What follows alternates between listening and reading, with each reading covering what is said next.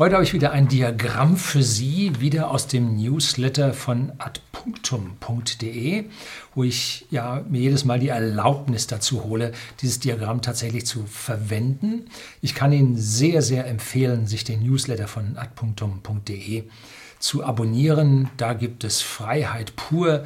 Da kriegen Sie Grundlagen zu unserem Wohlstand und warum wir so Wohlstand haben alles basierend auf der Freiheit. Und heute geht es um die Gesellschaftssystem, wie sie sich geschichtlich seit 2000 Jahren im Kreise drehen und alles immer wieder ausprobiert wird und die Leute schnallen es nicht und immer wieder kommt es zu Katastrophen. Ja, momentan sind wir gerade aus meiner persönlichen Sicht auf dem Weg in so eine Katastrophe. Ob wir sie noch abwenden können, ich weiß es nicht. Und jetzt kommen wir dann zum Detail in diesem Kreislauf der Gesellschaftssysteme. Bleiben Sie dran.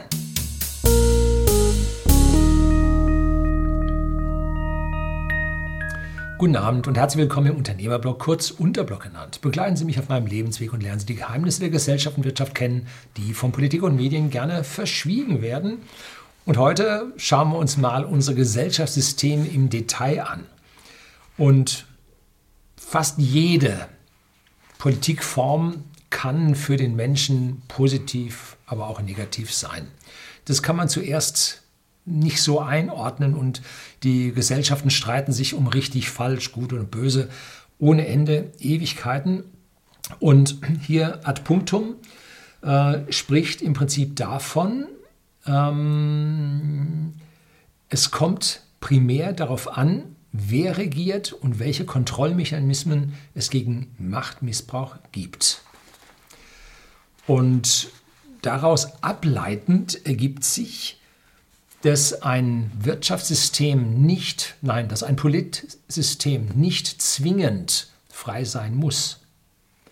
Aber das Generieren von Wohlstand, vom Individuum Wohlstand des Einzelnen, findet in einem freien Wirtschaftssystem statt. Und wenn ein Wirtschaftssystem frei ist, wird es gute Ergebnisse liefern es kann auch innerhalb eines unfreien Gesellschaftssystems frei sein und funktionieren. Fällt mir sofort ein Beispiel ein.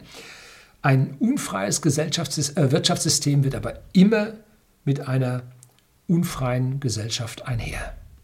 Das ist jetzt mal so der Ansatz, was das Wirtschaftssystem zusammen mit dem Gesellschaftssystem zu tun hat. Und je unfreier ein äh, Wirtschaftssystem wird, das heißt mehr in Planwirtschaft übergeht, umso unfreier wird auch das Gesellschaftssystem werden. Weil nur mit Unfreiheit kann man diesen, sollen Sie, wirtschaftlichen Unsinn dann auch durchdrücken. Jetzt schauen wir uns mal das Diagramm von Ad Punctum an. Und oben steht, also es sind zwei Kreise, innen drin ein viergeteilter Kreis, wo es um die grundlegenden Systeme geht, die die ollen Griechen schon beschrieben haben außenrum dann den Kreislauf, in dem es hin und her wabert. Sie sehen außen die Pfeile, die blauen Pfeile, wie die Gesellschaften in diesen Gesellschaftssystemen sich hin und her bewegen. Jetzt schauen wir ganz oben mal hin. Wir haben die Demokratie und auf der linken Seite hier die direkte Demokratie. Das heißt, wenn wir mit Abstimmungen auf unsere ja, Volksvertreter zusätzlich einwirken können, und wir hier unsere Checks and Balances ausüben können, um hier ja abdriftende Volksvertreter, die nicht das tun, was wir wollen, äh, hier per direkter Demokratie um ja wieder einzufangen. Das, die Demokratie kann aber auch in ihrem Kreislauf übergehen in eine Parteiendiktatur, wo wir keinen Einfluss mehr auf die einzelnen Politiker in den Parteien haben, wo wir keinen Einfluss mehr darauf haben, wer die Spitzenpositionen in den Parteien ein, äh, ja, einnehmen wird. Und links und rechts von diesem grauen Segment sehen Sie jeweils das Wort Revolution zu anderen Systemen. Ne? Wobei äh, der Pfeil äh, stellt sich die Frage, in welche Richtungen diese Revolutionen stattfinden. Ne? Auf der linken Seite, wo wir von der Monarchie kommen, geht es eigentlich immer nur in die direkte Demokratie rüber. Äh, von der Aristokratie ist die Frage, ob man von dort aus auch in die andere Richtung kommen kann. Vielleicht anfangs noch ein bisschen. So, so jetzt schauen wir mal erstmal nach innen. Da haben wir diesen magentafarbenen äh, Quadrant und da steht Meritokratie. Gut. Äh, Meritokratie, was ist das? Nun, das ist die Herrschaft, in der Personen aufgrund ihrer gesellschaftlichen, das jetzt Definition aus Wikipedia, schwer zu zitieren, in diesem Falle stimme ich damit überein, äh, aufgrund ihrer gesellschaftlich bzw. institutionell anerkannten individuellen Leistungen oder besonderer Verdienste ausgewählt werden, um in führenden Positionen als, ja, als Amtsträger, Vorgesetzte zu fungieren. So, weitesten Sinne als Herrscher, Herrscher auf Zeit. Also die Meritokratie wäre die Herrschaft der Besten.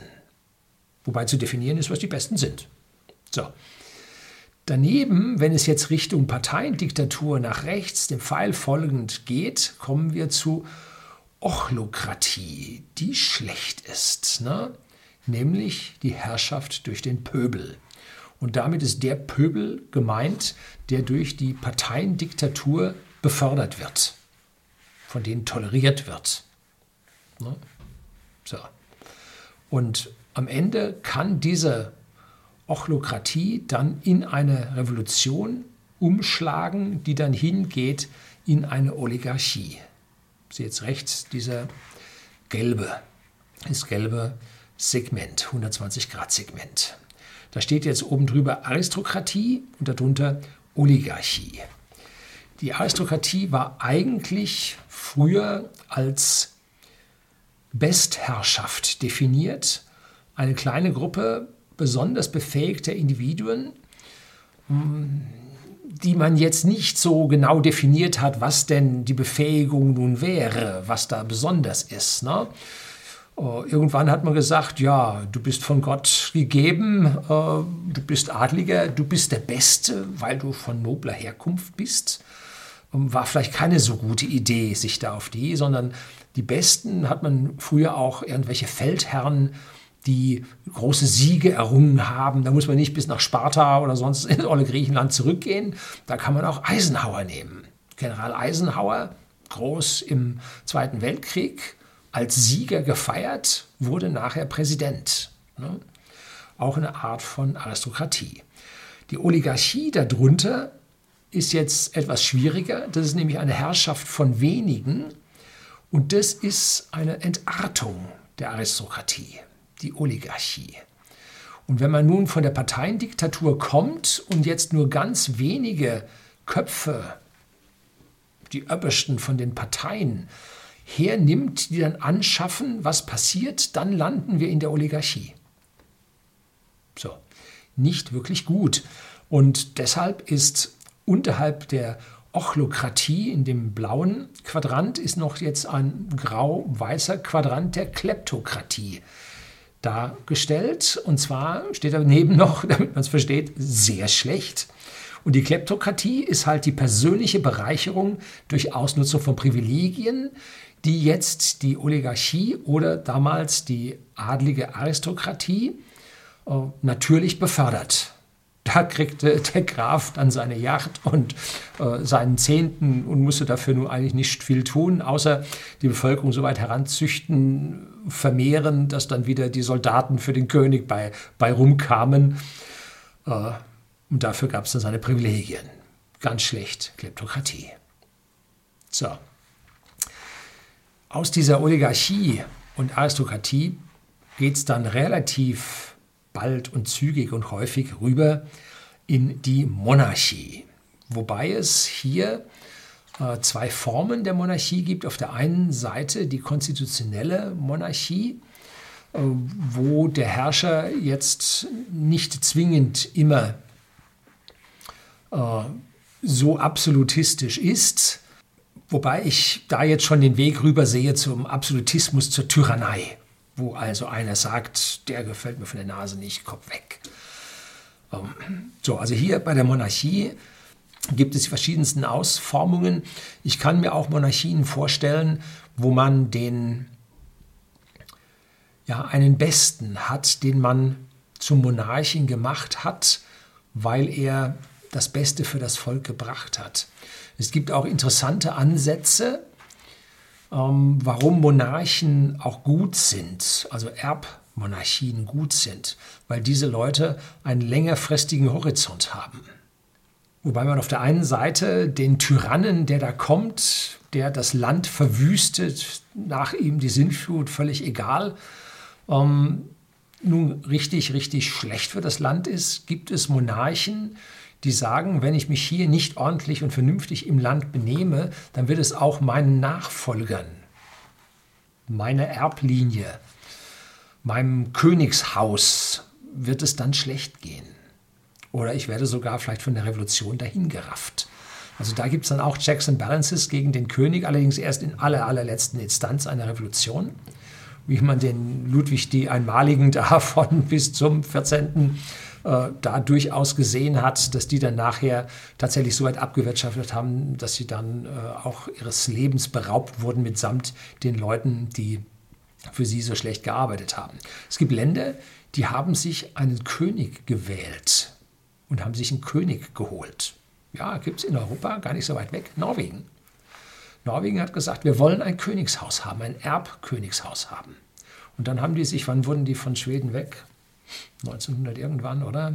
Irgendwann haben sich dann einen König gesucht, die Harkonnen oder wie sie jetzt heißen. Ähm, erinnere mich immer an Dunes. Naja, egal. Ähm, da achtet der König schon sehr drauf. Ne? Und wenn irgendwelche Politiker irgendwo ausrasten und hier zur Parteiendiktatur werden wollen und es gibt ein Königshaus, dann kann sich das dagegen schon wehren. Wogegen wir mit dem gewählten Bundespräsidenten, der ja der Ersatzkönig bei uns ist, immer der Parteienlandschaft unterliegen und die bestimmen aus ihrer Mitte dann den nächsten Präsidenten, der dann nachher auch sein Häkchen und sein Friedrich Wilhelm unter die Gesetze schreiben soll, damit die dann rauskommen. Ne? So, also da ist dieser, ja, dieser gewählte König auf Zeit bei uns ist parteimäßig doch in gewisser Weise abhängig und verpflichtet, auch wenn man ihm nachher mit der hohen Apanage sein Rentendasein, sein Pensionsdasein dann doch versüßt und er damit unabhängig sein könnte. So ganz unabhängig ist er nicht, weil er halt aus dieser Clique auch menschlich mit herausstammt. Ein unabhängiger Monarch, der hier von Gottes Gnaden eingesetzt wird, hat an dieser Stelle äh, Besseres zu tun, also Besseres tun und die repräsentative Demok äh, Monarchie, wie Norwegen es jetzt hat, wo der König nur in ganz, ganz seltenen Fällen etwas wirklich gesetzmäßig zu sagen hat, genauso wie die repräsentative äh, Monarchie in Großbritannien, wo die Queen auch nicht so beliebig viel äh, dann durchsetzen kann, ähm, haben an dieser Stelle dann einen gewissen Vorteil. Aber die echte Monarchie, die jetzt keine Checks and Balances, keine Kontrolle innerhalb der Bevölkerung auf die Regierenden unterhalb der Monarchie hat. Ähm, die endet dann häufig in der Kakistokratie und das ist die Herrschaft der Schlechtesten. Sehr, sehr schlecht.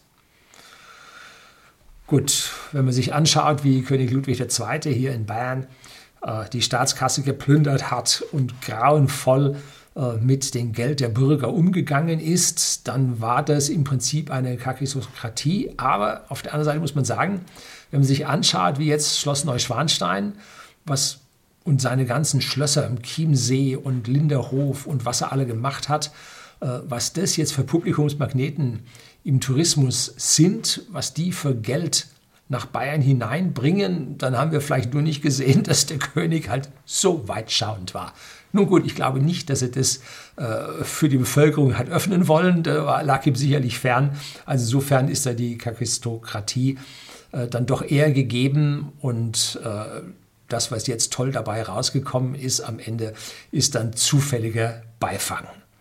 So, und wenn der Absolutismus und die Tyrannei es dann zu sehr und zu stark übertreiben, dann kommt es am Ende zur Revolution, die dann meistens in einer direkten Demokratie wieder landet, die dann den Weg alles Irdischen hin mit einer tödlichen Sicherheit hin zum äh, Sozialismus, Kommunismus zusammen mit der Parteien, verbundenen Parteiendiktatur geht und dann wieder im Orkus der Geschichte verschwindet. ein Kreislauf, vermutlich ein ewiger Kreislauf. Die Gesellschaften wabern hin und her. Und der einzelne Bürger hat an dieser Stelle dann doch leider zu wenig Checks and Balances, dass er sich hier an dieser Stelle dann artikulieren und durchsetzen kann. Und aus meiner Sicht sind wir gerade auf dem besten Wege hin in eine Parteiendiktatur, wenn wir sie nicht schon erreicht haben. Und der Bürger steht ohnmächtig davor, hat ein Ermächtigungsgesetz vor die Nase bekommen, die das ihm nun hier an dieser Stelle nun ganz wenig bis gar nichts äh, an Korrektur- und Wahlmöglichkeiten lässt. Und das wird mittlerweile ganz, ganz schön schwierig. Ne? So, wie gesagt, adpunktum.de, toller Newsletter, melden sich dafür an, gibt es immer wieder so schöne Diagramme und darüber mal eine Viertelstunde nachzudenken, macht schon Sinn. Das soll es für heute gewesen sein. Herzlichen Dank fürs Zuschauen.